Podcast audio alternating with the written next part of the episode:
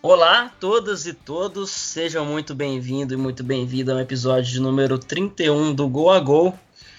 O meu nome é Henrique Salmazo é, e hoje né, a gente está teoricamente feliz né, que o futebol voltou. A gente acompanhou a Bundesliga nesse final de semana. Não sei se era hora, acredito que não, mas como a gente já até debateu aqui, né, cada, cada país está lidando de um jeito diferente, são, são discussões diferentes. Então, queria já perguntar para o Igor e para o Luiz aí se eles acompanharam esses jogos, se eles é, mataram a saudade ou se eles apenas. Porque é muito diferente, né, cara? Eu, eu fiquei um pouco brochado ver jogo sem torcida, aí na hora. E teve, teve muitos gols, né? Principalmente o clássico é, entre Borussia e Schalke, teve muitos gols e aí não pode abraçar, não pode. Acho que é um pouco sem graça.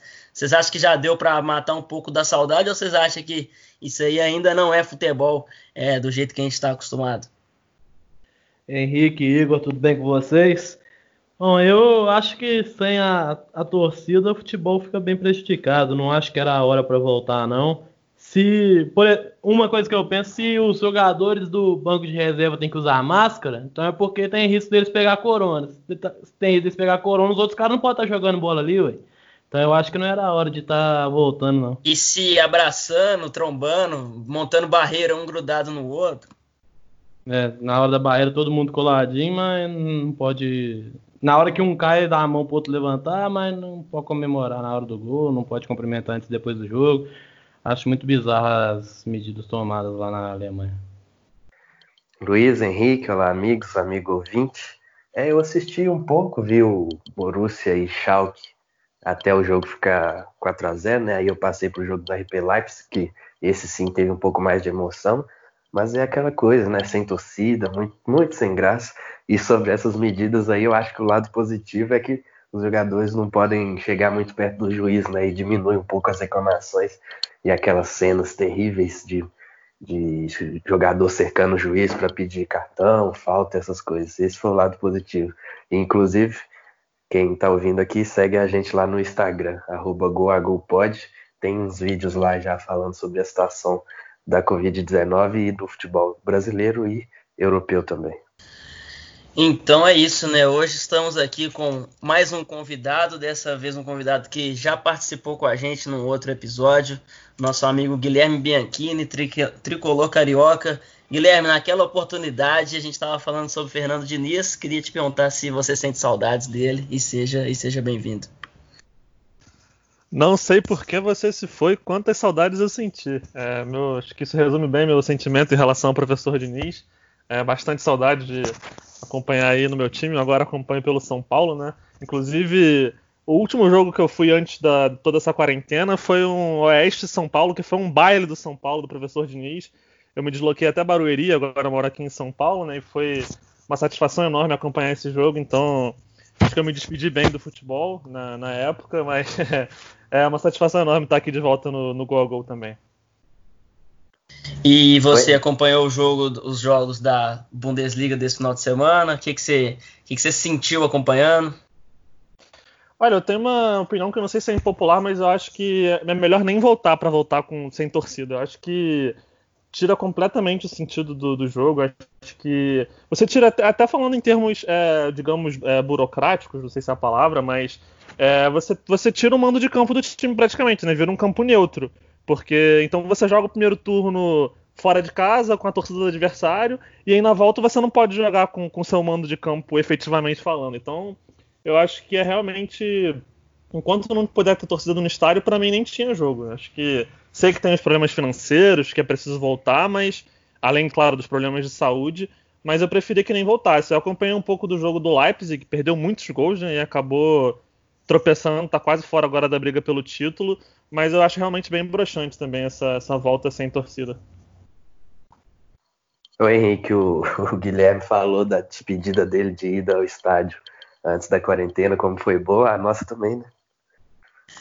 Foi ótimo, um gol do Otero no último segundo na nossa frente, ainda foi comemorar na frente da nossa torcida, mostrando o dedo do meio, a porra toda. É, mas vamos lá, né? É, só mais um comentário. Eu, eu, estive pensando sobre isso ontem, acompanhando o jogo do Borussia. Vocês acham que a gente está realmente diante de um fenômeno chamado Alan, ou vocês acham que a gente ainda tem que esperar um pouquinho? Eu acho que é um craque mesmo. Não tem jeito. Tipo, é muito faro de gol e quando você lembra da atuação dele no primeiro jogo contra o PSG, né, que o Borussia foi eliminado depois, mas ele fez dois gols né, naquele jogo. É, ele, foi, ele jogou muito bem, porque ele também tem um pivô muito forte, muito capacitado, e ele faz o time jogar, ele faz o time girar com poucos toques na bola. É um fenômeno mesmo. Isso que eu ia comentar, né? Porque é, ele, ele não tem jogado só né, em jogos menores, enfim, no, em jogos que o, que o Borussia consegue prevalecer a sua superioridade. Ele fez grandes jogos é, contra PSG, agora contra o Schalke também, que é um jogo enorme dentro da Alemanha, e mesmo assim ele segue empilhando gols e grandes atuações. Então a gente está falando de um cara que segue né, decidindo grandes jogos também. Eu também espero muito dele. Vamos ver, tomara que a gente não é, broche né, com ele. Falar que ele é um absurdo fisicamente, ele é muito rápido, muito forte, ele é grande, mas não é tão desajeitado. E isso aliado a muita técnica, então eu acho que sim, é um fenômeno que está surgindo aí. Então, beleza, né? A gente, vocês já devem ter reparado, a gente está fazendo uma espécie de. Não sei se dá para falar uma retrospectiva, né? Da década aí de, de 2010. Não temos vários episódios sobre isso, sobre jogadores, sobre times, enfim, até sobre Guardiola e Mourinho, que foi um episódio bem legal que a gente fez na última semana. Então, a gente vai, a gente vai seguir essa toada. A gente teve um episódio falando sobre times simpáticos da Europa, né? Nessa década, times é, alternativos, né? Ali que não são os grandes clubes e que fizeram temporadas interessantes, e aí surgiu a ideia de a gente passar para o Brasil, né? Então hoje a gente vai fazer uma listinha e também com algumas surpresas, alguns convidados também. Vou chamar uma vinheta aqui e vamos bater um papo sobre isso.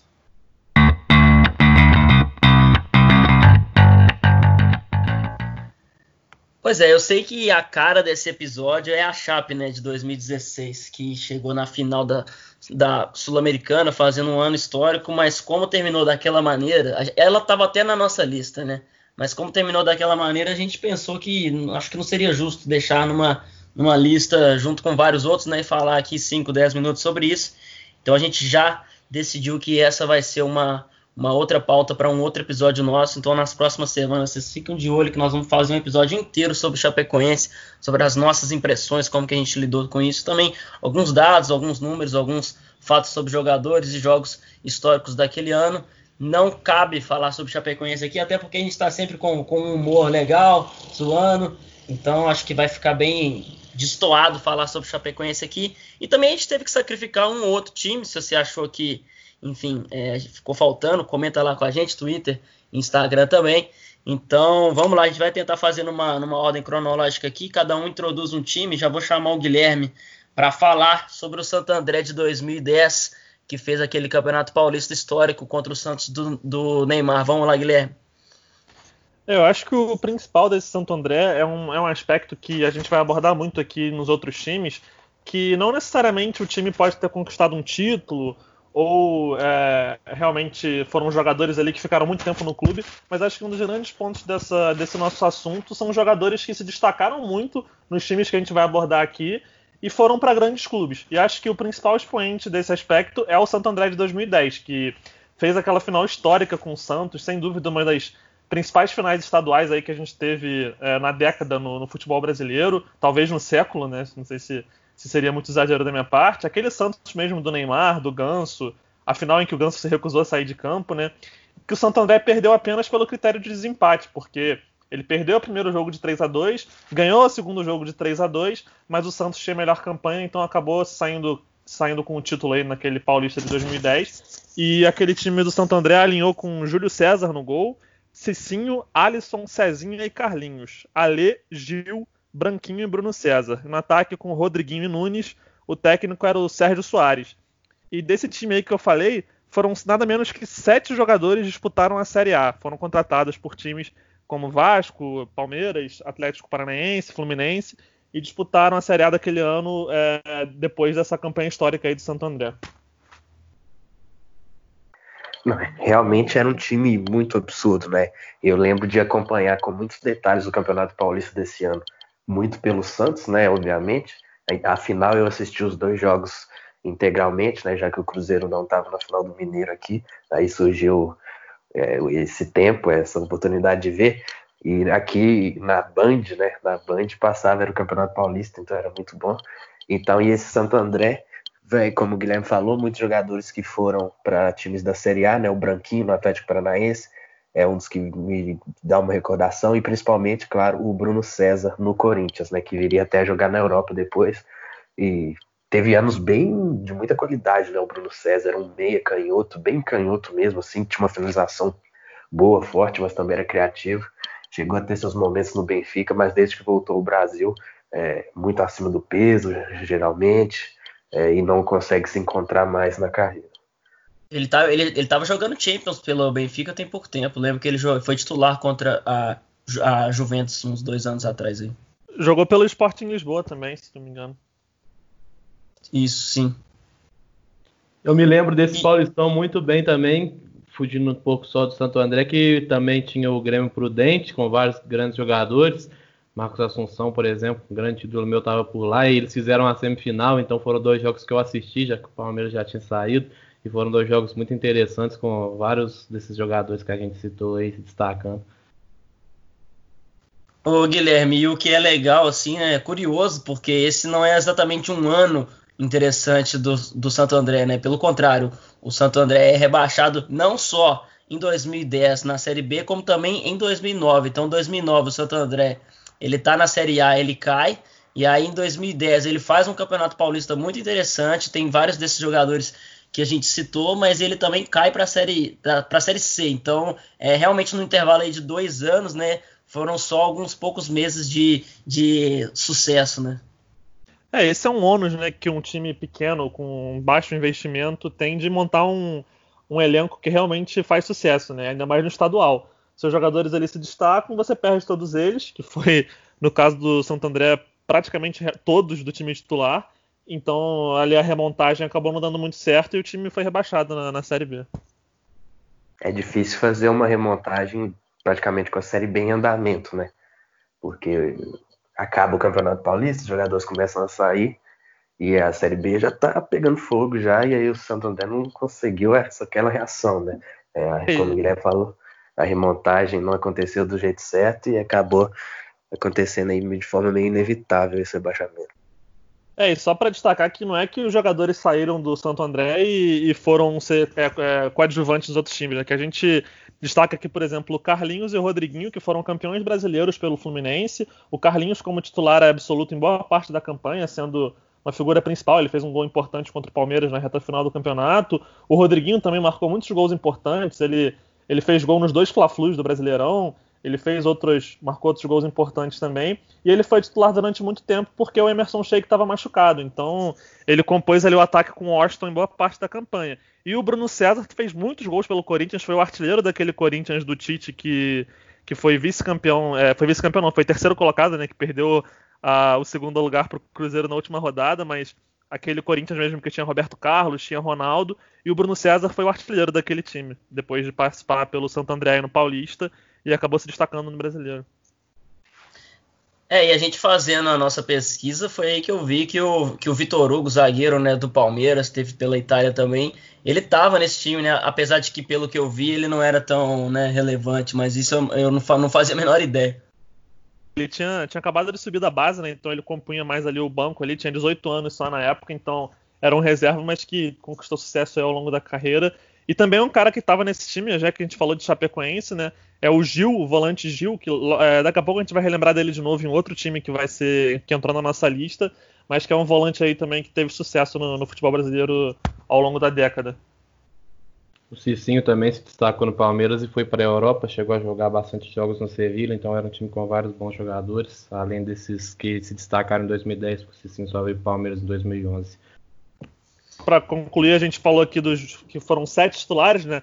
Então o Cezinha e o Nunes foram para o Vasco, o Carlinhos e o Rodriguinho para o Fluminense, aí com um pouco mais de sucesso né, em relação ao, ao, que o Cezinho e o Nunes conseguiram no Vasco. A gente teve o Alê, que é um volante pouco lembrado, que passou pelo Atlético Mineiro depois o Branquinho no Atlético Paranaense e o Bruno César no Corinthians, como foi, como foi citado aí já. Legal demais, vamos passar, né? Agora vamos para 2011, vamos falar um pouquinho do Figueirense de 2011. Para isso, né, a gente conversou, agradecer demais a participação dele, conversou com o Júlio César, que foi atacante daquela equipe, então ele deu algumas palavrinhas aqui para a gente falando sobre aquele ano, sobre aquele time. Vamos escutar aqui. Acho que a forma marcante desse time de 2011 no Figueirense, acho que foi a união. Eu cheguei, cheguei quase na metade do campeonato e no primeiro treino, voltando da Europa, eu olhei para o grupo e falei, caramba, que grupo fantástico. Acho que as coisas vão dar certo aqui. E não estava bem na tabela, né? E tinha um treinador fantástico, que era o Jorginho, e começou a unir o grupo. E eu falei, pô. E eu comecei a ter liberdade de conversar com alguns, né? Principalmente, vou te dar um exemplo, o Elton Nem, que tenha voltado do Fluminense. Falei, cara, essa oportunidade, vamos tentar fazer um campeonato aqui fantástico que, que vai abrir as portas para o Fluminense, lá para você novamente. A gente se uniu, você via claramente que a confiança do grupo de jogadores um ao outro era muito grande e fizemos um campeonato muito lindo. Acho que para mim foi a minha melhor passagem aqui no Brasil em clubes. Fizemos um campeonato muito bom, onde a única, a única mágoa é não ter chegado a Libertadores, porque acho que merecia.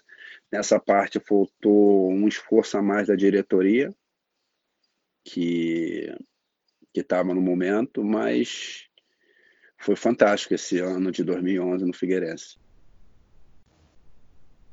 Então, eu acho muito legal quando a gente vai falar, né, sobre, enfim, é, com, com algum jogador sobre né, o time que ele mais teve sucesso, ou a época que ele mais teve sucesso, porque eles lembram com uma riqueza de detalhes muito interessante, que é esse caso, e também daqui a pouco a gente vai ter um outro participante. Então, agradecer demais pelo Júlio César. Então, vamos falar um pouquinho desse, desse Figueirense, né? O time, o time base, né? Foi o Wilson, Bruno, João Paulo, Edson Silva e Juninho. Igor, Túlio, Maicon e Fernandes, e o Wellington Nem, Guilherme conhece bem aí, e o Júlio César, o técnico era o Jorginho. Então, é, esse foi um time que em 2011, né, ele ficou apenas a dois pontos de ir para Libertadores. O Júlio César fala um pouquinho sobre isso, então ele até fala sobre questão né, de, de premiação. Parece que teve alguma, alguma confusão interna, então o time termina em sétimo lugar com é, 58 pontos, então ele soma é, 30 pontos em casa e 28 pontos fora. Uma campanha realmente bem regular do Figueirense. É, também teve outros jogadores destacáveis, como o grande Aloysio Boi Bandido, o cara que nunca veio para o Cruzeiro, mas todo ano tinha essa especulação. E aí, o que, que vocês lembram desse time? É, foi um Figueirense realmente marcante que brigou ali até a última rodada pela vaga na Libertadores, acabou escapando por alguns problemas como que o Júlio César citou aí, né? E que tinha sem dúvidas como seu principal ponto forte a dupla de ataque formada por Wellington Nem e Júlio César. O Wellington Nem, além de ter sido eleito a revelação do Campeonato Brasileiro, ele fez 10 gols, o Júlio César marcou 11. O Júlio César chegou já com o campeonato em andamento, mas foi aí, já chegou como titular absoluto, fazendo essa grande dupla com o Wellington Nem. E o Wellington Nem estava emprestado né, pelo Fluminense. Ele era uma revelação ali que não tinha tido muito espaço ainda. Foi para o Figueirense, teve esse grande destaque, voltou e foi campeão brasileiro também como titular muito importante pelo, pelo Fluminense em 2012. O grande número de gols da dupla de ataque do Figueirense deve muito também ao excelente campeonato que fizeram os dois laterais, né? O Bruno e o Juninho. Ambos ficaram entre os três melhores de cada um da sua posição. Tiveram destaque depois. O Bruno foi para o Fluminense e o Juninho para o Palmeiras. E contaram muitas assistências para a dupla de ataque aí se destacar. Me chama muito a atenção, porque é algo que eu gosto muito ainda nisso sobre a dupla de ataque, quando dois conseguem chegar aos dois dígitos em número de gols, né? Isso era mais normal no Brasil no, na época do 4-4-2, né? Que tinha um centroavante e um atacante móvel. Hoje já é um pouco mais complicado. Os, os atacantes de lado tão, têm muitas funções atribuídas a ele, às vezes ficam longe demais do gol. E aí é, é raro ver jogadores de mais, mais jogadores de, da mesma equipe chegando aos 10 gols, né? O Flamengo aí com Bruno Henrique Gabigol atualmente é uma exceção, né? Mas outro destaque desse Figueirense é o Maicon, né? Que apesar de que era muito criticado no São Paulo, sempre foi um jogador que mostrou muita técnica e depois chegou no Grêmio para viver seu auge como um dos melhores volantes né, sob o comando do Roger e do Renato Gaúcho, ele inclusive que entrou na, na lista de alguns de nós aqui quando a gente falou do, dos três melhores volantes, né, no, no, nosso episódio da retrospectiva com o top 3 por posição da década do futebol brasileiro. É, o Maicon teve tanto destaque né, nesses últimos anos pelo Grêmio e um destaque em relação a ser uma a causar muita polêmica no São Paulo, né, que muitos odiavam e nem tantos gostavam assim dele, mas muitos esquecem que ele foi revelado no Fluminense lá atrás e teve essa passagem aí pelo Figueirense também antes de, de realmente decolar na carreira, né, passando pelo São Paulo e depois pelo Grêmio. Outras, outras peças também nesse time que tiveram alguma importância nessa campanha foi o Roger Carvalho, que protagonizou aquele famoso áudio né, do, do Palmeiras. Além do Roger Carvalho, tem o Pitone, que chegou a disputar a final, a final de Libertadores contra o Atlético Mineiro pelo, pelo Olímpia. A gente tem o Elias, que é um cara que teve destaque pelo Atlético Goianiense, fazendo muitos gols. Também teve uma passagem importante aí por esse Figueirense. E o Rainer, um atacante que ficou fa é, famoso por, por muito tempo sem marcar gols, né? Depois acabou passando pelo Fluminense, onde ele acabou com um jejum teve uma passagem marcante pelo Náutico, que também vai ser falado por a gente aqui nesse episódio. Então, foi realmente um time marcante, com muitas peças aí que tiveram destaque pelo futebol brasileiro. Sem falar, claro, do goleiro Wilson, né, que é um, um símbolo do Figueirense. Quem acompanha o futebol brasileiro nesse século associa a figura do Wilson imediatamente ao Figueirense, embora ele seja hoje do Coritiba. Pitone, que inclusive espirrou a bola que foi o gol do Jô na final da Libertadores, então não temos grandes lembranças. É, e o Júlio César, né, é, é, interessante, né? Ele ficou, ele voltou pro Brasil depois de muitos anos na Europa, né? Ele jogou, acho que não sei se muita gente vai se lembrar, mas ele jogou em times é, da Europa. Ele foi, ele foi revelado pelo, pelo Fluminense. Ele joga no Lokomotiv Moscou. Ele joga, é, ele passa pelo, pelo futebol grego também.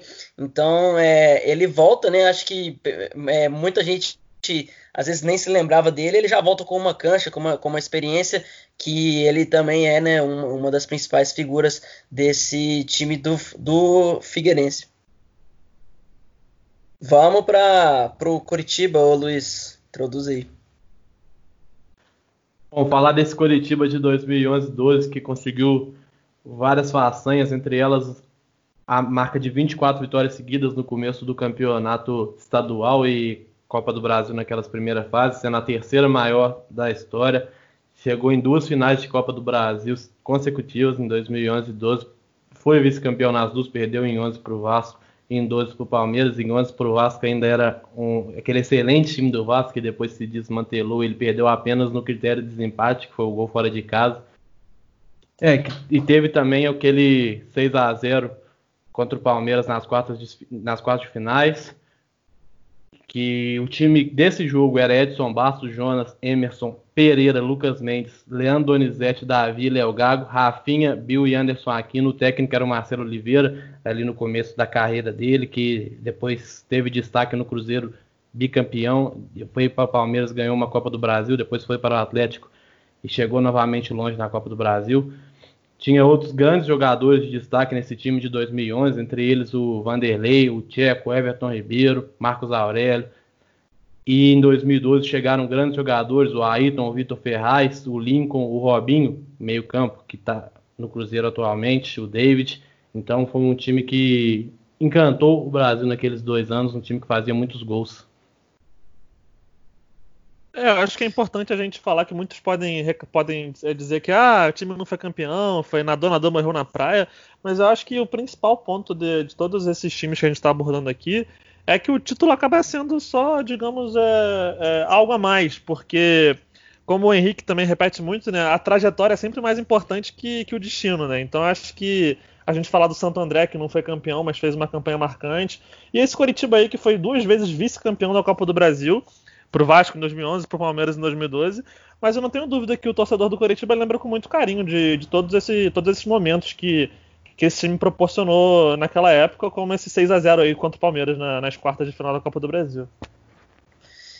E o Marcelo Oliveira, ele tem uma, pelo menos aqui né, em Minas Gerais, muita gente fala, eu acho que é bem injusto esse, esse clichê, né, esse estigma, não sei, que ele é ruim de mata-mata, né, que ele é bom só em pontos corridos, mas assim, é, ele chegou longe em várias, várias Copas do Brasil, como o Luiz falou, né? não só pelo Coritiba nesses anos, mas também ele chega longe pelo, pelo Cruzeiro, que ele perde uma final, ele chega longe pelo Atlético também, ele ganha o, com o Palmeiras e muita gente diz que ele é ruim em mata-mata, enfim, é meio louco isso. Né?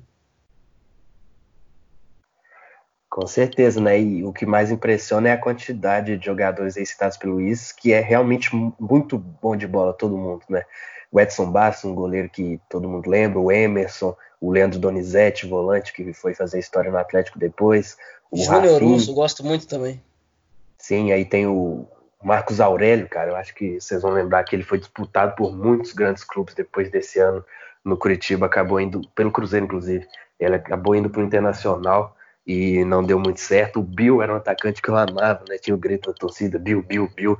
Fazia muito gol, né? Aquele centroavante típico brasileiro desses times mais modestos, assim, que não esbanja técnica, mas tem um faro de gol absurdo. E o próprio Anderson Aquino também era um cara que jogava muita bola. Em 2012 chega o Ayrton, né?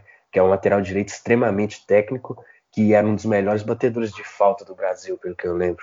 Eu gostava muito dele, por mais que ele tinha algumas fragilidades, principalmente na defesa.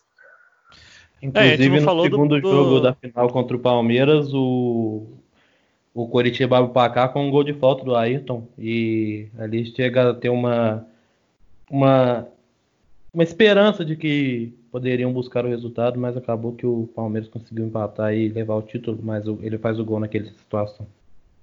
E a gente não falou do principal feito desse time, né? Que foram as 24 vitórias consecutivas. Claro que nesse meio de caminho tiveram muitas vitórias pelo, pelo campeonato estadual, com, contra alguns times bem inferiores, mas não deixa de ser bem marcante. Na época chegou a ser reconhecido pelo Guinness como a maior sequência da história, mas depois tiveram algumas, digamos, algum revisionismo histórico ali, e esse Coritiba acabou entrando como terceiro, terceiro time que teve a maior sequência de vitórias na história do futebol. Aí com esse reconhecimento pelo Guinness. Era um campeonato paranaense que, se eu não me engano, era disputado em pontos corridos ou algo assim. Né? E aí o Curitiba deitou e rolou, fez a festa. Legal demais. Continuamos em 2011 aqui. Vou falar da portuguesa aqui. Todo mundo vai se lembrar da grande Barcelusa, né? né? Em 2011 a gente já falou de muitos Barcelonas, né? Dessa época. A gente já falou do Barcelona literalmente, né? Do Guardiola. Tem o, Cruzeiro, que era o Barcelona das Américas nessa época, tinha Barcelusa, né? Então tinha Barcelonas para todo lugar. E para isso a gente conversou né, com o Marcelo Cordeiro, lateral esquerdo do, do, da Portuguesa nessa época, deu alguns detalhes sobre essa época. Vamos escutar aqui. Aí nós tivemos grandes, grandes momentos, né? Momentos marcantes na, naquele ano, né? É, posso citar alguns como o jogo do acesso lá em Americana, contra o Americana, um jogo que nós ganhamos e subimos faltando sete rodadas, né, um gol do Ivo, né, que sacramentou aquela vitória de 3 a 2 né, conseguir um acesso faltando sete rodadas é, é uma missão quase impossível, né? É, o jogo do, do, título também em casa, né, com, faltando três, quatro rodadas, nós conquistamos o título dentro de casa, foi uma festa maravilhosa, torcedor. Nós podemos comemorar esse título em casa, diante do torcedor. É... Teve também alguns né, momentos marcantes, interessantes né, durante essa campanha. Né, um jogo a gente perdia no Serra Dourada de 1 a 0 para o Goiás, primeiro tempo, um calor lá em Goiânia. E nós entramos no vestiário o Jorge falou: calma, rapaziada, calma que nós vamos fazer isso, isso, isso. Vamos entrar lá no campo e nós vamos ganhar esse jogo, pode ficar tranquilo. Pô, voltamos para o segundo tempo, metemos 4 a 1 no Goiás né, um segundo tempo assim é, maravilhoso da equipe, jogando bem, posse de bola, sem deixar o Goiás respirar. Esse sem dúvida também foi um momento muito marcante. É, tem outro fato interessante que eu sempre comento. Nós jogamos em casa contra São Caetano e vencemos de 5 a 2 esse jogo. Inclusive eu pude fazer o terceiro gol, mas na palestra o Jorginho tinha alertado, né, da jogada mais perigosa do, do São Caetano. E a gente saiu ganhando de 1 a 0, fizemos 2 a 0 e justamente dessa maneira saiu o gol do São Caetano. Eles fizeram 2 a 1. Né, uma raspada de centroavante pro, pro, pro ponta entrar em diagonal. E nós dominamos o primeiro tempo, foi a única chance que eles tiveram. E no intervalo o Jorginho entrou chutando tudo no vestiário, xingando todo mundo, gritando. E os jogadores, né, com o olhar regalado, sem entender muita coisa, né, porque a gente dominava a gente tava massacrando São Caetano, né? Ele chutando tudo, xingando, reclamando todo mundo. Aí de repente ele para de falar assim, fala. Aí solta um palavrão, fala: "Vocês estão jogando demais, não é brincadeira não". Aí todo mundo já já deu aquela relaxada, né? E voltamos pro segundo tempo, fizemos mais dois gols e ganhamos o jogo de 5 a 2. Né? Esses são alguns momentos né, que marcaram muito nessa né, essa, essa trajetória. E tem algumas coisas que, que a gente é, lembra também que é difícil acontecer no futebol, né? Por exemplo, na, no nosso time jogava com dois zagueiros canhotos. É, eu não me recordo de, de algum time que, que jogasse com dois zagueiros de perna esquerda, né? Nossa zaga titular, o Rogério e o Matheus. É, o Matheus jogava pelo lado direito e os dois eram canhotos. E eu já busquei na memória diversos times e eu não me lembro de, disso acontecer. Só um último caso que, que eu lembrei aqui agora também. Teve um jogo, a gente jogou em casa contra o Duque de Caxias, a gente estava ganhando o jogo de 2 de dois a 0. E o Edson já estava uns 3, 4 jogos sem fazer gol. Ele era o artilheiro do time, estava vendo o Henrique chegar, o Ananias aproximar dele na artilharia, ele estava desesperado no jogo, é, querendo fazer o gol dele, né? Já tinha um, alguns jogos que ele não marcava. Aí na volta do intervalo nós reunimos na subida do, pro campo falamos, rapaziada, negócio é o seguinte, vamos tocar a bola pro Ed não fazer gol. Todo mundo que pegar a bola toca pro Ed não fazer gol. Depois que ele fizer o gol dele, a gente volta a jogar normal. Todo mundo deu risada, voltamos pro jogo, ganhamos de 4 a 0 e o Ed não conseguiu fazer o terceiro gol. Legal demais agradecer né, a, a, participação do Marcelo Cordeiro. Como eu disse, esses jogadores, né, com, nessas, nesses anos históricos, eles lembram de vários detalhes. Acho muito, muito legal ouvir esses relatos muito sinceros, é, relatos é, de, de, de, dentro, né, a gente não tem muito acesso fácil. Agradecer o Marcelo Cordeiro. Barcelusa 2011, campeã da Série B, né, deitando e rolando, 81 pontos, 17 à frente do segundo lugar. Então, é, teve, chegou a ter 21 jogos de invencibilidade, 12 vitórias e 9 empates. Então, vamos falar um pouco do time base aqui. O Everton, goleiro, esse mesmo. É, Luiz Ricardo, Renato Chaves, Leandro Silva e o Marcelo Cordeiro. Raí Vilela, Guilherme Marco Antônio, Henrique Ananias e Edno. Edno jogava demais, também foi muito, foi muito né, disputado na época. O Ananias fez uma grande temporada por lá. É, o, o, próprio Marcelo Cordeiro fala bem né, no áudio aí, o Ananias que infelizmente faleceu naquele trágico acidente da Chape, passou pelo, pelo Cruzeiro e pelo Palmeiras também. Então, Barcelusa 2011, o que, que vocês se lembram? Eu acho que é importante, talvez tenha sido o maior campeão da Série B da década, né? Então, foi realmente um time muito marcante que tiveram todas essas comparações aí, né, do, com Barcelona, que virou a Barcelusa, e aí também tinha a piadinha do Pelédino, né? Que era o, que era o, o, o artilheiro do time, além do Ananiesta. Então foi realmente um time que, que rendeu muitos comentários aí. Que ficou, e é, é, difícil no Brasil a gente ter um time que não seja do grupo dos 12 grandes que tenha tanto destaque na Série B, né? E a portuguesa conseguiu esse feito com caras aí que, que realmente marcaram a época no clube. A gente teve o Everton, que virou um dos principais goleiros do futebol brasileiro na, nos, nos anos seguintes. E tivemos também, além do Everton, o Luiz Ricardo, o Marcelo Cordeiro e o Marco Antônio entraram na seleção da década da portuguesa. O Edno, por incrível que pareça, não entrou. Ele ficou até meio puto com isso reclamou no, na postagem no, no, Instagram na época que saiu essa, essa seleção. Mas foi realmente um time marcante que citei o Marco Antônio, que depois acabou vendido para o Grêmio, foi, chegou a ser titular em boa parte de 2012, né, um ano depois dessa, dessa campanha histórica. Então foi um time, sem dúvidas, aí que marcou a época o Edno que representa um tipo de jogador que eu gosto muito, que é o centroavante canhoto, né? E que pega bem na bola. Né? Fazia muitos gols realmente, é, merecia esse lugar na seleção da década da, da, da Barcelusa. E também não dá para esquecer do Kempis, né? É um cara que acabou é, fazendo, tendo bons momentos aqui no América Mineiro também. Mas faleceu também no acidente. É, saiu antes do time engrenar, né? Mas era uma peça ali do elenco. E esse título da portuguesa que encerrou um jejum de 38 anos, né? Desse clube que é tradicional. E que infelizmente hoje, quando, você, quando eu fui a São Paulo, eu fui de ônibus, você passa no Canindé, é um estádio hoje que é mais usado para eventos de música, né? Eletrônica, se eu não estou enganado.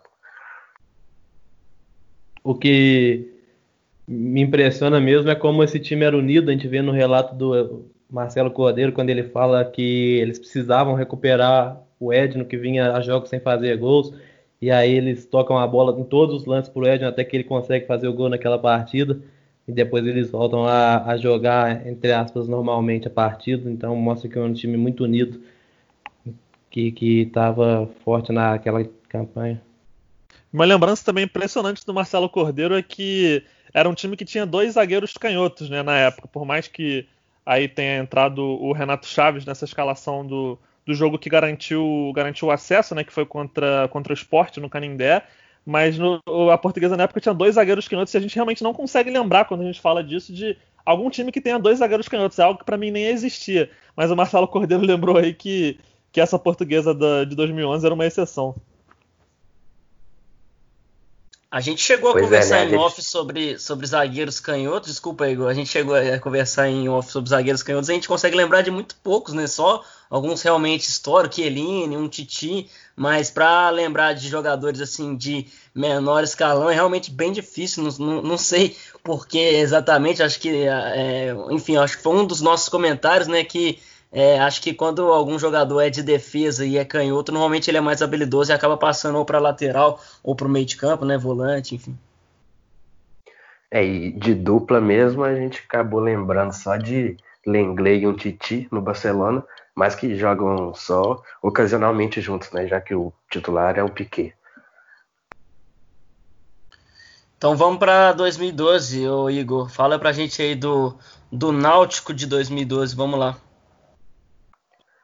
Bom, vamos lá, né? Times nordestinos, quando impressionam assim, fazem campanhas bem marcantes. Geralmente tem um fator que é bem decisivo, que é o mando de campo, né? As torcidas do Nordeste são bem presentes, amam bastante seus clubes e quando há um, uma sincronia, né, um time bom com arquibancada cheia todo jogo, é, isso é um, ainda mais marcante e ainda mais relevante, né? E é o caso desse Náutico de 2012 que fez uma campanha muito boa naquele Brasileirão, né? Tinha um, o, foi 12 colocado, né? Mas foi um intruso no G12, né? E tinha muita força nos aflitos, né? Foram 13 vitórias nos 19 jogos é, dentro de casa, né? Chegando a ficar 11 jogos invicto é, nos, nos aflitos, inclusive, né? Era um time base quando você pega a escalação, tinha o Felipe, goleiro, Patrick, lateral, esse mesmo, dupla de zaga com o alemão Jean Holt, e o Douglas Santos na lateral esquerda. Douglas Santos que viria aí para o Atlético Mineiro e ser um dos melhores laterais é, do Brasil, né? E, e vendido depois para o futebol alemão. No meio campo, três nomes que todo mundo vai lembrar, né? Souza, do cabelo de fogo, batedor de falta, ele, Carlos e Martinez. Martinez, grande jogador que foi campeão pelo Cruzeiro em 2003, inclusive. E no ataque, o Rainer, que já foi citado aqui, e a dupla Araújo e Chiesa, comandados pelo Alexandre Galo, né? Chiesa hoje uma dupla que entrou realmente para a história, né, naquele campeonato, incomodou muito, o Náutico ainda seguiu. É, depois passou por maus bocados, né, em 2013 e tal, mas nessa época com Araújo e Chiesa realmente é, fizeram muito, inclusive eu lembro de um jogo que eles venceram o Atlético Mineiro né, no retorno, que, que o Atlético ainda brigava pelo título, né, com o Fluminense, mas com o gol do Souza, se eu não me engano, o Náutico conseguiu parar o time mineiro. É, eu lembro bem desse jogo, o Atlético Mineiro poderia assumir a liderança na ocasião, porque o Fluminense tinha perdido em casa para o Atlético Goianiense, que era o lanterna disparado do campeonato. Foi uma das fatos mais surpreendentes daquele Brasileirão, mas o Náutico cumpriu seu papel aí com um gol de falta do, do Souza Cabelo de Fogo, Souza Ferrugem, né, como outros chamam também. E foi realmente um time que, inclusive, é, mantendo aqui o assunto no Fluminense, é, uma das derrotas, uma das três derrotas do Náutico em casa nesse ano foi um jogo que foi um verdadeiro massacre do Náutico contra o Fluminense e o Cavalieri fez provavelmente sua melhor atuação com, pelo, pelo, pelo Fluminense nesse jogo, que foi realmente um massacre do Náutico. O Cavalieri pegou tudo. O Fluminense foi duas vezes lá na frente e conseguiu fazer os dois gols com, com o Samuel Rosa na época, que estava substituindo o Fred, que, que era desfalque nesse jogo. Então era uma força realmente descomunal no, nos aflitos. Ganhou do Corinthians, que vinha do título da Libertadores, né, que depois viria a ser campeão, é, da, campeão mundial de clubes. Ganhou do Atlético Mineiro e fez aí teve esse domínio contra o Fluminense, mas que acabaram sendo convertido em gols. Então era uma força descomunal dentro de casa, mas fora né, deixava a desejar. Foi só uma vitória com quatro empates e 14 derrotas. Então talvez com um pouco mais de equilíbrio aí nesse, nesses jogos longe dos aflitos, conseguiria uma colocação melhor no campeonato. Esse time também tem o grande Neymar do Nordeste, né, Rogério, que chegou aí para o São Paulo e até esteve no ano é, que o São Paulo chega longe em Libertadores em 2016. Eu lembro que ele jogou junto com o Daniel, cheguei a conhecer ele até pessoalmente. Então, Rogério Neymar do Nordeste é, é muito legal, né? A gente vê assim, a gente, a gente brinca, né? Mas esses times, né? É, enfim, alternativos, a gente sempre tem essa zoeira, né? Pelé no Barcelusa, Neymar do Nordeste. Então acaba sendo muito muito divertido de, de acompanhar e com certeza esses jogadores guardam né, com muito carinho. Certamente, né? E o Eli Carlos, já que a gente falou um pouco sobre jogos que a gente está mais familiarizado, o Eli Carlos passou três anos aqui no Cruzeiro antes de voltar para o Náutico nessa temporada e era um xodózinho do Adilson Batista, né? Eu nessa nessa quarentena tenho passado muitos jogos antigos de Libertadores na TV, já passou, por exemplo, Cruzeiro e São Paulo lá no Morumbi, aquele gol do Henrique pelas quartas, né, da Libertadores 2009, ele caso foi titular lá no Morumbi. Quando a gente lembra dele aqui no Cruzeiro, pensa que era só um cara que compunha elenco, mas não, estava sempre jogando e o Adilson gostava muito dele.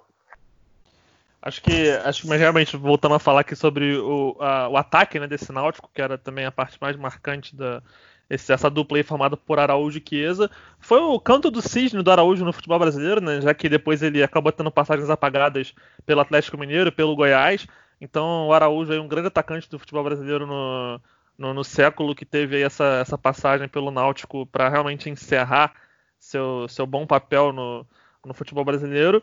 E o Chiesa que gera também muitas discordâncias, né? O pessoal do São Paulo não gosta muito dele pelos gols que ele perdeu. Ele acabou não tendo muito sucesso por lá, também pelo Fluminense pelo Cruzeiro não deixou tantas saudades, mas que teve esse destaque aí, esse enorme destaque pelo Náutico, sem dúvidas a melhor fase da sua carreira. E também por Bahia e por Vitória ele fez, fez outros gols. Então o Chiesa é um cara que tem mais sucesso aí no, no futebol do Nordeste, né? Acho que, sem falar do Rainer, que depois acabou vendido para o Fluminense, que era que foi campeão brasileiro em 2012, contratou o Rainer e lá pelo Fluminense finalmente ele encerrou o jejum dele de 83 jogos sem marcar. Aí eu tinha mencionado o Rainer, que ficou famoso por não fazer gols, mas que no Fluminense em 2013 ele encerrou esse jejum depois do, de passar pelo Náutico em 2012. Chiesa fez é outro que tem 30 gols nessa temporada, então ajudou muito no Náutico. Prometeu muito nessa época, mas acabou cumprindo pouco. Que esse aqui tem outro grande apelido, né, que é o atacante Frieza. E o time se mudou, né, dos aflitos para a Arena em 2013 e acabou rebaixado, né, com uma campanha muito ruim no ano seguinte. Vamos para 2013, o Guilherme vai saber falar muito bem do Goiás de 2013, Goiás do Walter, porque o Guilherme acompanhava mais de perto. Vamos lá, Guilherme. Pois é, o, esse Goiás eu tenho um carinho especial, porque na época, sem muita explicação, eu virei setorista do Goiás na Vável Brasil, que era o site que, que eu escrevia na época. Então acompanhei muitos jogos aí desse, desse time marcante, que o principal destaque, é claro, era o Walter, com seus muitos quilos a mais, mas que não impediam ele de fazer muitos gols, de mostrar muita habilidade também dentro de campo.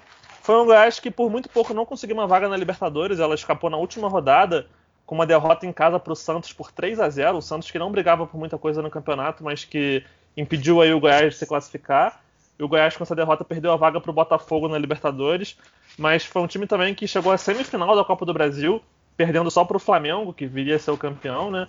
Mas foi um confronto que o Goiás não teve o Walter nos dois jogos, então porque ele estava machucado, então sem dúvidas aí fez muita falta.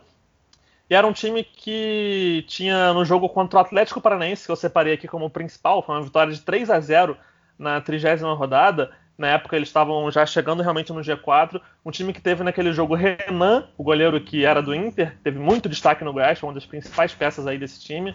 Tinha o lateral direito Vitor, a dupla de zaga bem entrosada com Rodrigo e Hernando, William Matheus na lateral esquerda, o Thiago Mendes, ele mesmo, que viria se destacar pelo São Paulo depois antes de ir para a Europa, Dudu Cearense, o veterano Dudu Cearense, que que não, não chegou a fazer um grande ano pelo Goiás, mas estava como titular nesse jogo, chegou a, a fazer um dos gols aí na, nessa partida. É, o Hugo, o meia experiente, meia Hugo, que veio do São Paulo, né, teve aquela passagem marcante pelo São Paulo do, do Murici, e na frente com o Eduardo Sacha, ele mesmo, o Walter e o Rony. Rony que não é esse Rony que é do Palmeiras hoje, também não é aquele Rony careca que jogou no Cruzeiro, no Fluminense, no Flamengo, em vários times aí no próprio Goiás. Era um outro Rony e que tinha no comando o Anderson Moreira, que hoje assumiu o Cruzeiro, né? E outras peças marcantes eram o Amaral, volante, que era o titular da posição, né? A gente teve ali o Thiago Mendes do Cearense nesse jogo, mas a dupla de volante titular nessa campanha foi Amaral e o Davi, que também teve muitos anos aí pelo, pelo Goiás, além, é claro, do Renan Oliveira, a eterna promessa do Atlético Mineiro, que teve talvez seu ano mais regular aí nesse, nesse 2013 pelo Goiás. E eu ia falar justamente sobre o Dudu Cearense, né? Que é um cara que disputou os Jogos Pan-Americanos com a seleção brasileira em 2003, né? O Brasil foi medalha de prata na ocasião, revelado pelo Vitória. Depois teve passagem no futebol japonês, até ir para a Europa e ficar entre 2004 e 2011 na Europa com uma boa passagem pelo Olympiacos, né? Disputou 86 jogos pelo time grego até voltar para o Atlético Mineiro em 2011, né? Uma época que o Atlético tinha investia muito em contratações, né? Contratou o Guilherme e o André por valores exorbitantes e também chegou o Dudu Cearense, que é um cara que tinha muita qualidade técnica, mas era pouco competitivo, não se achou no Atlético, como o Guilherme falou, no Goiás era uma peça útil, mas não era titular absoluto e agora joga, teve passagem no Fortaleza, né? Depois de, de jogar fora do país de novo e, e depois no Botafogo. E além disso tem o Walter também, que quando voltou ao Brasil no, no Cruzeiro, quando voltou ao Brasil não, né? Quando foi para o Cruzeiro, ele chegou no Cruzeiro numa época que o Cruzeiro contratava muito centroavantes, né? Henrique vai lembrar, em 2011, é, o Walter chega em 2011, 2012, mas em 2011 o Cruzeiro tinha muitos centroavantes, Anselmo Ramon, Elton Paulista, Brandão, é, é, André Dias. Bobô, e, Farias, Keirson. Isso, Bobô, Farias, Keirson. E o Walter disputa o Campeonato Mineiro de 2012. Joga bem, mas a condição física dele não o deixa ter mais sucesso aqui em Minas Gerais. Mas é porque também era, era o Celso Rotti, né? Era um cara muito disciplinador. Acho que se fosse um outro treinador, porque o Walter ele é um cara muito acima da média, né? Então acho que se fosse um outro treinador, conseguiria relevar um pouco isso, porque ainda mais que o Cruzeiro não tinha um time, né? Lá aquelas coisas, então acho que ajudaria, mas o fato de ser o Celso Rotti um cara, né, enfim, muito disciplinador, ele não teve tanta sequência. Mas, cara, o Walter, esse foi o grande ano da carreira dele, mas é incrível, assim, porque tecnicamente, você vê até pelo, pelo Fluminense, o Guilherme vai conseguir falar, ele chegou a ter, né, grandes grandes jogos. Então o Walter, tecnicamente, assim, para fazer gol, para enfim, ele é muito habilidoso. Ele, ele é realmente um cara que, não sei se dá para falar que é um talento desperdiçado, mas, cara, eu acho ele craque, craque de bola mesmo.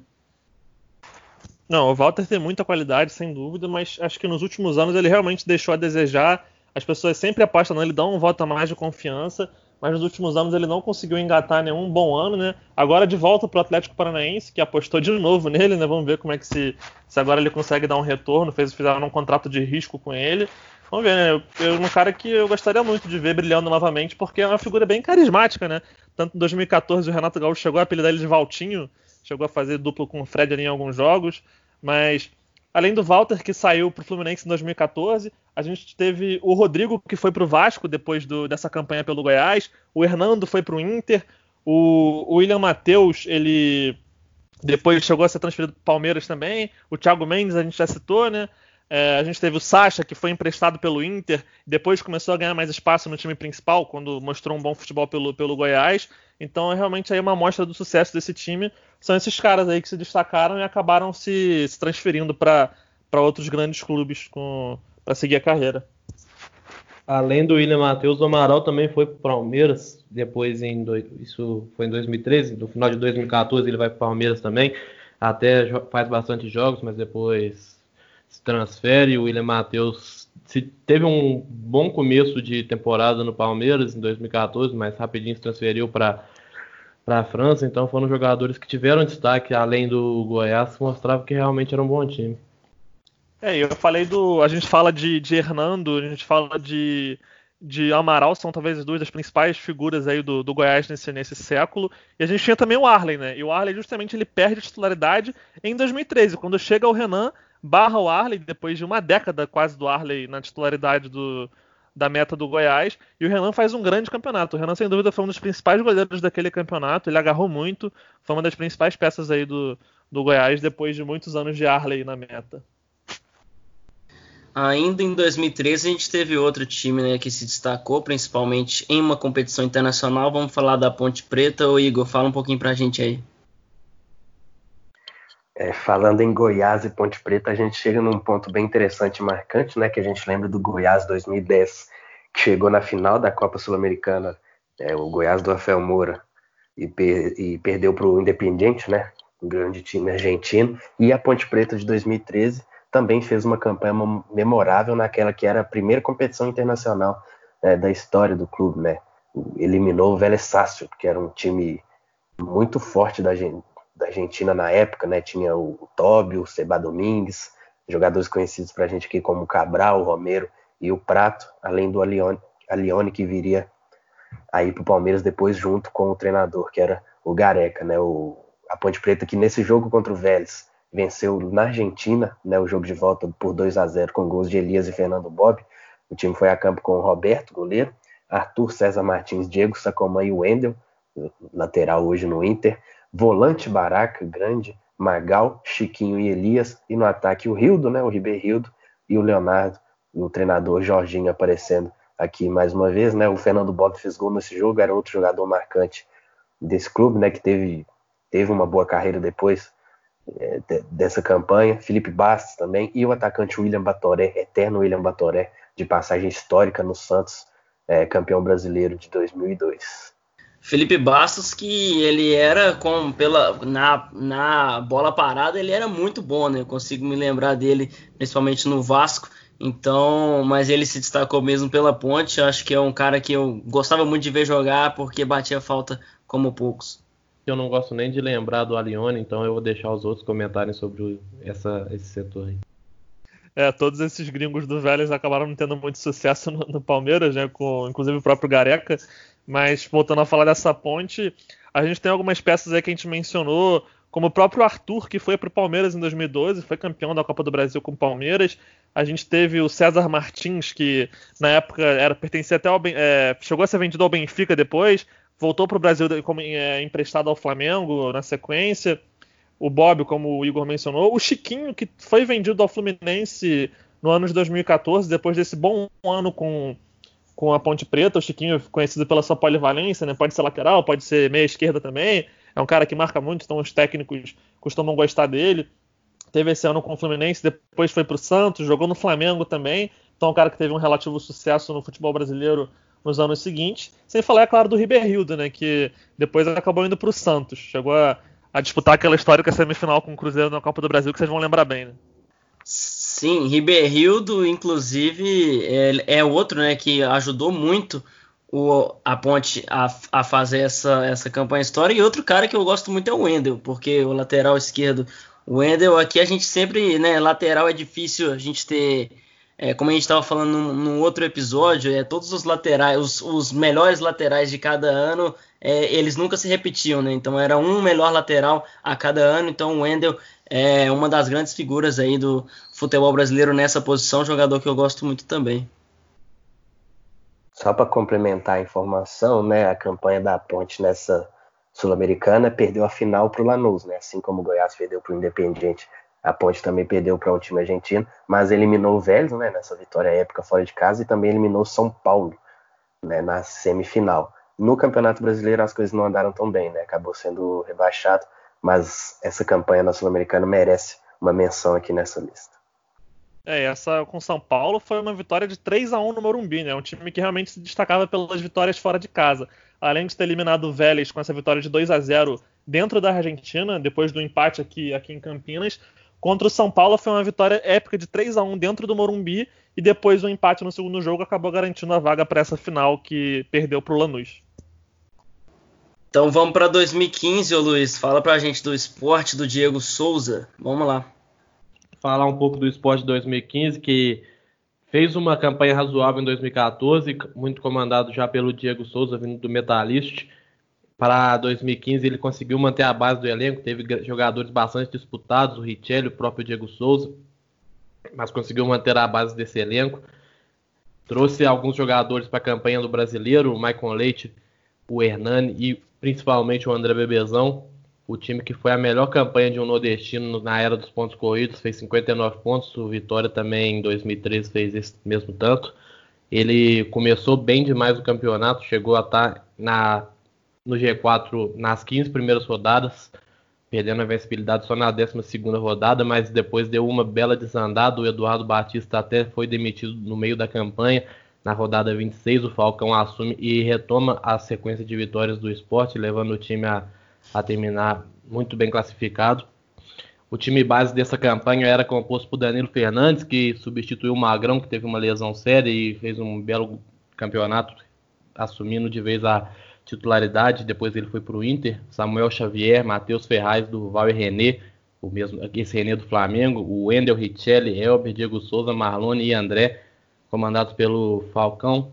E teve o Regis também, que chegou a estar no Palmeiras, foi no Bahia, o Hernani Brocador, como eu citei anteriormente, também teve destaque nas campanhas, ajudou bastante vindo do banco. E foi isso. É, o, o Luiz citou que o Eduardo, o Eduardo Batista foi demitido, mas na verdade ele nem foi demitido, ele realmente aceitou uma proposta do Fluminense no meio do, no meio do campeonato. O Fluminense, que depois de passar por um. Pelo, depois do Anderson Moreira ser demitido, o time atravessou uma sequência negativa ali com o Ronaldinho Gaúcho chegando no time, foi uma confusão danada. Mas o Eduardo Batista deixa o esporte, inclusive guardaram bastante rancor dele lá, lá, lá na Ilha do Retiro, né? Que ele deixou o time depois dessa campanha aí que estava sendo bem razoável. E aí assume o Falcão e consegue esse sprint final aí que garante uma, uma realmente uma boa colocação pro, pro esporte naquele campeonato. E uma, uma conversa que eu sempre tinha com o João Pedro, meu, meu quase irmão, né? Que ele, a gente sempre falava que o Marlon era um, sei lá, um talento desperdiçado, né? A gente sempre sentava para ver o jogo, jogo, do esporte, a gente falava, olha o tanto que esse cara joga, velho. Pô, por que, que ele não deu certo aqui no Cruzeiro, né? Inclusive ele ajudou é, o Vasco naquele ano, que infelizmente o Vasco até chegou a cair em 2013, mas o, o Marlon acho que era o, o, principal jogador naquela época. E, então é um cara que é muito bom de bola, não sei é, por que, que ele não teve tanto. É, não teve o sucesso que ele, que ele prometia, mas eu me lembro muito bem que eu e o João Pedro sempre assistia esses jogos e falava, cara, Marlon é muito bom, Marlon é muito bom. Me chama a atenção a pluralidade de estilo dos jogadores desse esporte, né?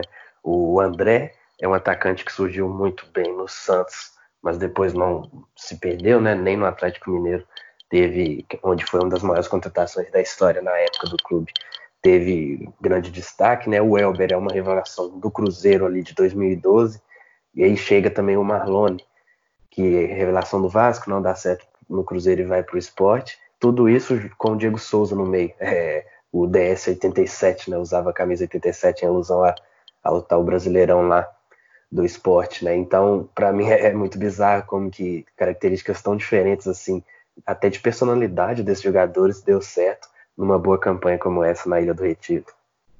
É, e o Diego Souza era tão identificado com esse esporte que depois desse campeonato de 2015 ele, ele vai para o Fluminense em 2016, mas ele fica pouco tempo no Fluminense e pede para voltar para o esporte. Foi uma loucura que ele o Fluminense tinha pago alguns milhões pela contratação dele, Aí do nada que ele resolve voltar pro esporte. Ele cansou, sentiu saudade do, sentiu saudade do Recife, do, dos companheiros de equipe, resolveu voltar pro esporte aí para mais uma, uma, campanha em 2016. E a gente citou o Marlone e o André, né? O André foi o terceiro maior goleador desse campeonato, perdeu só pro Ricardo Oliveira e pro Wagner Love. E junto com o Marlone ele foi pro Corinthians em 2016. O Corinthians do Tite, que foi o campeão brasileiro. Então mostra realmente o, o nível aí que eles, que eles atingiram nesse campeonato. Então vamos lá, né? Vamos para o Audax de 2016. O Guilherme vai saber falar muito bem aí para a gente. Vamos lá. Pois é, a gente já falou tanto do Fernando Diniz, né? Mas um Fernando Diniz atualmente que não existiria se não fosse esse Audax de 2016. O Audax que foi vice-campeão paulista para o Santos, assim como o Santo André, que a gente citou lá no começo, né? Um time que na, na, eliminou na semifinal também o próprio Corinthians do Tite. A gente falou aí do Marrone e do André, né, que eles tinham ido pro Corinthians. E foi justamente esse Corinthians de 2016 que foi eliminado pro Audax do Fernando Diniz. Uma semifinal que terminou empatada em 2 a 2 né, dentro da Arena Corinthians. E aí o Audax conseguiu a vaga para a final nos pênaltis. O, o Audax nesse jogo tinha Sidão, ele mesmo, que depois jogou pelo próprio São Paulo, né, jogou no Botafogo. É, agora no Vasco aí teve muitas polêmicas né, pelo, pelos frangos que ele tomou. Tinha o Tietê, que era ali lateral direito, meio volante, não sabia muito bem a posição, porque o Diniz alternava realmente bastante ali os jogadores. O André Castro, Bruno Silva e o Velica. O Yuri, volante que hoje está no Fluminense. O Camacho e o Juninho. E no ataque o Mark, o Ítalo, Ítalo que hoje faz parte do Bragantino, o Red Bull Bragantino, né? E o Bruno Paulo, com o Fernando Diniz aí no, no comando dessa equipe. Tietê, grande jogador, né? Um dos meus volantes preferidos no futebol brasileiro. tem uma técnica aliada com capacidade física muito forte, já mostrava toda sua versatilidade já nesse Audax e depois no Palmeiras, principalmente, né? Foi campeão brasileiro junto com o Cuca. Hoje no São Paulo é um dos grandes nomes, de, nomes da equipe também. É um jogador que eu gosto muito de verdade. E ele chegou com tanta moral vindo desse Audax que já chegou ganhando a vaga de titular no time, assumindo o lugar que era até então do Robinho. Ficou ele e o Moisés uma dupla que ficou marcada naquele ano de 2016 como, para mim, uma das melhores duplas de volantes que tivemos nessa, nesse século, nesse século, nessa década aí no futebol brasileiro. E o, o Aldax já tinha eliminado nas quartas de final o São Paulo com uma goleada de 4 a 1 né? Foi um jogo em casa que eles tiveram uma melhor campanha que o São Paulo, meteram 4 a 1 no São Paulo antes de eliminar o Corinthians e aí parar realmente só na final contra o Santos, que empatou em casa e perdeu por 1 a 0 no segundo jogo, então ficou com, com o vice-campeonato. Exatamente esse jogo contra o São Paulo que eu ia falar, porque é muito bizarro, né? Com o time. Porque teoricamente, quando o time tem essa, essa filosofia, né, de ser ofensivo, enfim, é, às vezes acaba sendo muito desequilibrado, mas o Aldax conseguia fazer seus, seu número excessivo de gols e eliminar um São Paulo, né, e então é, é bem é bem expressiva essa campanha. E muito legal o tanto de jogador, né, que, que acabou ficando conhecido, não só foi o Fernando Diniz, como vocês falaram, se não fosse esse Audax, a gente não teria Fernando Diniz no Fluminense, no Atlético Paranaense, no São Paulo, mas também, pô, Sidão, Tietê, né, é, Camacho, pô, é, Ítalo, então é realmente um time que foi uma, uma um embrião ali para muito jogador ir para grandes clubes e fazer sucesso. É, não vou omitir que em 2017, ainda com o Diniz, o time foi rebaixado no, no Campeonato Paulista, então teve essa, esse desfecho aí que não foi tão positivo, né? Mas o saldo era tão positivo dos anos anteriores que, que fez aí com que o Diniz conseguisse na época é, ser contratado pelo Atlético Paranaense, depois pelo Fluminense, até chegar hoje no São Paulo, né? Onde talvez caminhe para fazer o melhor trabalho da carreira. Torço muito por isso. Sim, realmente, né? E outra coisa que chama atenção, né? O Aldax perdeu a final do campeonato para o Santos, né? Desse campeonato paulista e algo que me chama muita atenção há um bom tempo já é a polarização de títulos entre Santos e Corinthians no Campeonato Carioca, né? É, tirando o Ituano, que chegou Paulista. a ganhar. Isso, Paulista. É, tirando o título do Ituano, que a gente teve, já são muitos anos só com o Santos ou Corinthians vencendo, né? O jejum do Palmeiras e do São Paulo nesse campeonato já, já vem de mais de uma década agora. É, o São Paulo não ganha desde 2005, acho que já até completaram 15 anos né, do último título do São Paulo. E o Palmeiras, o último foi em 2008, que também tinha o Luxemburgo no comando, na né, final contra, contra a Ponte Preta. Luiz vai lembrar melhor aí. Sim, grande time com o Valdívia, né? Grande Alex, Alex Mineiro. Mineiro.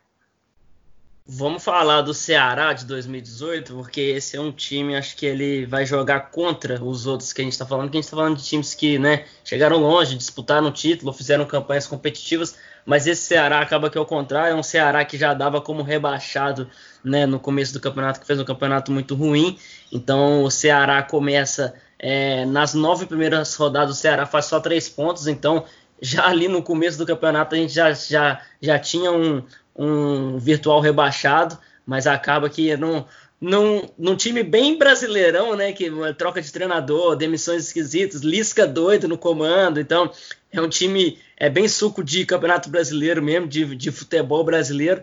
Então, né, a gente é, separou aqui um jogo-chave que é, o Ceará ganha do Flamengo no Maracanã, na 22 rodada, já numa arrancada muito interessante. Então, nessa oportunidade, Everson, Samuel Xavier, Luiz Otávio, Thiago Alves e João Lucas, é, Edinho, Juninho, Leandro Carvalho, é, Juninho Quixadá e Calisson e Arthur Cabral. Nessa oportunidade já era o Lisca doido, é, João, João Lucas que veio para o Cruzeiro depois. Então, é como eu falei, né, esse time ele é bem diferente porque ao invés de disputar título, de, de fazer grandes campeonatos, ele simplesmente evitou um vexame de maneira bem digna, bem competitiva. É, e o Lisca ele fez o milagre duas vezes, né? Porque a gente lembra que em 2015, talvez um feito ainda maior, o Ceará era virtual rebaixado na Série B para cair para a Série C e o Lisca assume e ali ele realmente promove um verdadeiro milagre. Assim, foi algo semelhante à, à arrancada do Fluminense em 2009. O Ceará faz uma arrancada histórica e consegue escapar da, da rebaixamento na altura para a Série C, né? Depois de alguns anos depois, voltando para a Série A. e conseguindo aí boas campanhas na, na elite do futebol brasileiro. E essa com o Lisca doido, claro, uma das principais. Arthur Cabral, um grande nome, né? O Luiz vai poder falar bem, bem dele, né? Que teve passagem para o Palmeiras, meio injustiçado lá, não conseguiu, não teve muito espaço, porque o Palmeiras acaba não dando muita prioridade para jogadores mais jovens, jovens. Mas o Arthur Cabral, com apenas 20 anos, né? Nessa época já era uma referência na equipe todo por, pelo seu jogo, seu estilo de jogo, né? Mesmo com pouca idade, assim, é um cara muito capaz de jogar com o corpo, né? E é algo muito importante para esses times que muitas vezes precisam usar a ligação direta para conseguir se sobressair. Mas é muito interessante muito o, a gente falar do. Ah, foi mal, foi mal, foi mal, Luiz. Fala aí. Muito, muito injustiçado. Fez boas partidas, mas já chegou numa equipe que estava montada, que tinha sido a campeã brasileira do último ano. Acabou que não durou muito, foi emprestado para o Basel e provavelmente vai ser comprado porque tem a, a cláusula que se ele fizer tantos gols nesse período lá eles têm que fazer, exercer a compra dele e vai acabar sendo vendido porque está tendo destaque lá, é titular e faz bastante gol, um jogador forte que é canhoto, consegue finalizar muito bem com as duas, então um grande jogador aí.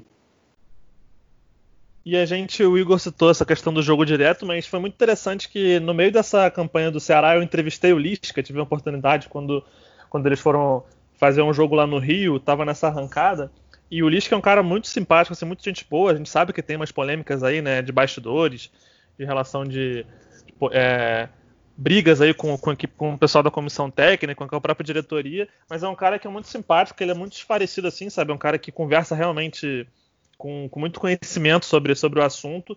E o Lisca, ele, tava, ele, ele fala que, assim, que ele, é, para você fazer uma time realmente jogar bem, você precisa de três meses. E ele fala que o começo no Ceará ele precisava estancar a sangria, precisava realmente melhorar ali a, a, a, o desempenho defensivo do time e conseguiu, afinal, dos 20 jo 29 jogos sob o comando dele, foram só 24 gols sofridos, menos de um por jogo, para um time que briga para não cair, isso é muita coisa, é muita coisa no sentido positivo, claro. E, e, depois de fazer o time é, estancar sangria, conseguir jogar realmente na ligação direta, nos contra-ataques, ele faz o time jogar bem. Assim, eu lembro de, de, do Ceará fazer alguns gols nessa campanha, já mais para a reta final, em que o time trabalhava a bola desde o campo de defesa. O Everson, né, que é um, um goleiro que sabe jogar muito bem com os pés, depois acabou sendo comprado pelo Santos do São Paulo muito por conta disso. E então era um time que sabia construir jogadas desde trás, com a bola no chão e também sabia jogar dessa forma da ligação direta, aproveitando muito bem aí o Arthur Cabral né, lá na frente. Então vamos para 2018, né? Vamos para o Fortaleza do Rogério Senna. O Igor vai falar um pouquinho para a gente aí. O Fortaleza, né? Ele foi rebaixado da Série A para a Série B em 2005 e desde então estava longe da elite do futebol nacional, né? E nesse período, em muito tempo também, não esteve nem na Série B. Né? Inclusive, quando o Rogério Senna chega para assumir o Fortaleza, foi quando a equipe finalmente conseguiu o acesso da Série C para a Série B. E eu lembro que na época eu não achava que era uma boa opção para o Rogério, né? Após a experiência dele no São Paulo como treinador não ter sido das melhores, eu não achava que o Fortaleza era o, o, o, o, o momento ideal, o clube ideal para ele, porque eu achava que um time que acabou, por mais que a Série B seja um campeonato muito equilibrado, né? Eu não achava que é, com o Fortaleza que tinha acabado de subir, ia ser um, um clube já com a chance de, de conseguir o acesso novamente. Né? Eu achava que o Rogério podia acabar se queimando, porque a expectativa em cima dele seria de acesso de qualquer forma. Então, não sei se um clube que tinha acabado de chegar da Série C ia conseguir, mas ele calou minha boca e fez uma campanha extraordinária, né? Na Série B com um time com Marcelo Boeck, Tinga, Diego Jussani, Liger e Bruno Melo. Né? No meio campo, Felipe, Dodô, Marlon, e o Ederson, o Marcinho e o Gustavo no ataque, né? O Rogério Ceni que no São Paulo usava muito aqueles esquemas meio utópicos, né, em algum momento, né, alas, três zagueiros e tal. Já no Fortaleza ele tenta um time mais móvel, né, que é um esquema que ele usa até hoje, tentou implementar aqui no Cruzeiro também, que é aquele 4-4-2 com que é praticamente um 4-2-4, né, com os jogadores de lado de campo além de centroavantes são muito incisivos e jogam bem abertos, mas também chegam para tentar fazer seus gols. E o Gustavo, né? Que muitos, muitos gols, né? Um cara com um jogo aéreo é, invejável, muitos gols de cabeça, muita presença de área. É, foi uma dupla aí, Rogério Senna e Gustavo. Um fez muito bem para o outro. E depois dessa campanha na Série B, a gente teve toda a polêmica né, do Rogério Senna na, na Série A, foi pro Cruzeiro, É, teve todas aquelas, aquelas polêmicas, voltou para o Fortaleza, onde conseguiu fazer um, um, final de campeonato bem decente na Série A de, de 2019. E é realmente assim, a gente conclui essa, essa lista com uma equipe do Nordeste que, que é muito marcante e que ainda está em andamento, né? Acho que é, é, legal a gente falar de um time que, que foi marcante na reta final dos anos 10, mas que promete também fazer ainda boas campanhas aí sob o comando do, do Ceni nesses próximos anos, se ele continuar por lá. Imagino que continue, deve ter aprendido alguma coisa com essa saída para o Cruzeiro. Ainda não está com uma cancha suficiente para lidar com jogadores tão mimados. Então, ficar em um time como Fortaleza, que é onde é respeitado pela torcida, até idolatrado, é, é excelente para a carreira dele. Não imagino que ele vai sair de lá tão cedo. E é legal quando a gente vê esses treinadores jovens, né, aprendendo, né? A gente vê a evolução deles, como o Igor falou, no São Paulo ele tentava alguns times meio românticos, né, meio ousados, principalmente no futebol brasileiro, que é difícil se implementar isso, que tem muito jogador que vai jogar contra. Então, no Fortaleza ele coloca um pouco do pé no chão, mas sem deixar de lado as suas convicções, né? Um, um jogo de futebol legal, bonito de se ver, mas sem muita, né, que uma muita invenção entre aspas.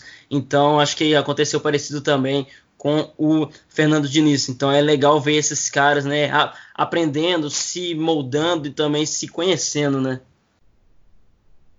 E é curioso que nessa entrevista que eu falei que eu fiz com o Lisca na época, o Fortaleza estava nessa campanha na Série B, o Ceará brigava para permanecer na Série A, e eu até perguntei pro Lisca na época, e aí, vamos ter clássico na, no ano que vem na Série A? O Lisca ficou, meio, ficou ali naquela de, de não querer dizer que ia ter, né, para não para não, não cravar que o Ceará permaneceria na Série A, mas no fim das contas acabamos tendo realmente Ceará e Fortaleza na Série A e os dois permaneceram, né? O que é, que é sempre bem legal se tratando de, de times do Nordeste. Times do Nordeste bem mais simpáticos que clubes do Sul, na minha visão. É isso aí, fechamos né, com a dupla de Ceará, né? Ceará e Fortaleza. É, como eu já falei lá no começo, provavelmente a gente esqueceu algum, ou a gente até cogitou, mas acabou cortando. Então comenta lá no Twitter, no Instagram, se faltou algum, qual que é, qual que era para estar tá aqui e também as suas experiências com esses times, né? O que, que vocês lembram, se vocês são, são torcedores, se vocês viram esses times, né? Pessoalmente, valeu demais a paciência de vocês terem chegado aqui e agradecer também o Guilherme pela participação. Valeu, Guilherme. É, e as portas estão abertas para uma outra oportunidade também. Opa, satisfação enorme estar aqui conversando com os amigos nesse, ainda mais sobre esse assunto tão interessante que realmente me agrada muito. Então vamos chamar aí, vamos para a dica. Pois é, como eu tenho falado toda semana, todo final de episódio a gente dá algumas dicas aqui para vocês consumirem. É algo que está meio é, em febre aí, né, em época de quarentena, muita gente procurando coisa para assistir, para ler, para ver, enfim. Então, é, pode saber que todo final de episódio nosso aí tem muito conteúdo legal para vocês, não necessariamente a ver com futebol, mas sobretudo da vida, né? Hoje eu vou ficar aqui com o podcast de um, de um, de um primo meu, amigo meu, né, Matheus Salmazo, escuta a gente semanalmente, até dá algumas dicas de pautas pra gente, algumas dicas do que a gente pode melhorar, e também entrou para esse universo agora na verdade, ele não fala de futebol, é um episódio. O podcast dele chama Toca Aí, no, tá, no, tá no Twitter e no Instagram, Toca Aí Podcast, Toca Aí dobrando A. Então eles falam sobre. É ele o Murilo, né, amigo dele.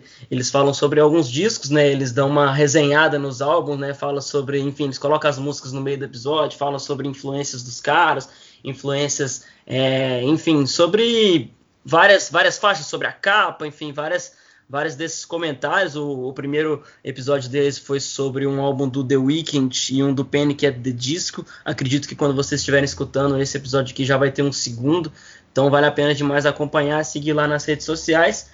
Por hoje é isso, né? Eu vou reforçar aí um, uma, um filme que está com muita hype aí, pelo menos estava um mês atrás que eu cheguei a ver e realmente é muito emocionante. É o Milagre da Cela 7 um filme que, para quem chora, para quem tem costume de chorar vendo filme, é, eu recomendo reservar o lenço, mas muito emocionante, apesar de alguns exageros ali. É um filme que mexeu muito comigo.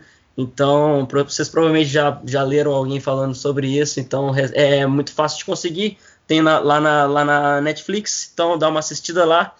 E é isso aí. Bom, eu vou recomendar uma série que eu já até andei recomendando para o Igor aí, Lock and Key, do Netflix São 10 episódios, eu vi, comecei a ver, vi todos no mesmo dia, fiquei completamente viciado naquele universo. Uma série muito divertida, com, com algumas reviravoltas, um, uma série muito bacana mesmo.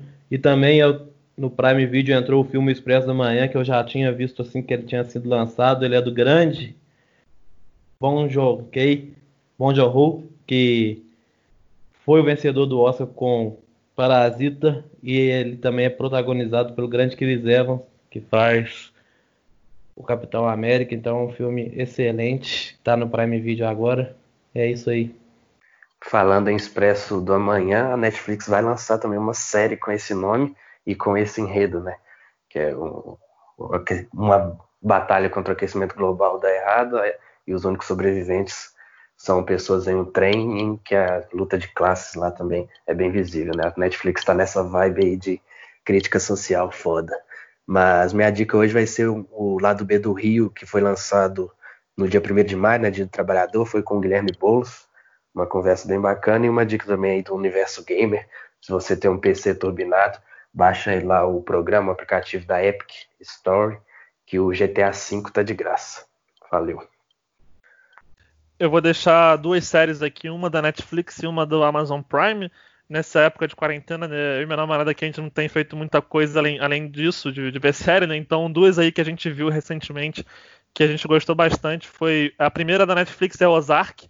É uma série que tem ali uma mistura alguns elementos de Breaking Bad, também tem uns pontos que você vai lembrar de House of Cards, você já viu. É uma série realmente muito boa, conta sobre uma família que se vê envolvida na lavagem de dinheiro para um cartel mexicano e ali é tudo que eles precisam enfrentar ali para se manter vivos e para conseguir efetivar o trabalho, né? Então é uma série que realmente prende muito a atenção. E a outra é uma mais voltada para jornalismo, que é The Morning Show, que mostra os bastidores ali também de um telejornal dos Estados Unidos com base no, num caso de, de assédio, é, assédio sexual dentro da empresa, né? Pega muito ali o movimento do, do Me Too na época. Uma série que também que que prende bastante atenção também, está disponível no, no, Amazon Prime Video. Então, Ozark na Netflix e The Morning Show no Amazon Prime Video. São, são as dicas que eu deixo aí para os ouvintes. Então a gente fica assim, né? Agradecer a paciência de quem chegou até aqui. É, acompanha a gente aí, porque nos próximos episódios a gente vai continuar falando sobre né, times simpáticos dessa, dessa década, sobre rivalidades marcantes. Vai ter Chapecoense, como eu já dei o spoiler. Então indica para o amigo, para amiga, para a mãe, para o pai. E acompanha a gente que estamos separando muito conteúdo com muito carinho aqui para vocês. Valeu, até a próxima. Semana que vem, capítulo 2 do Rivalidades Marcantes. Falou!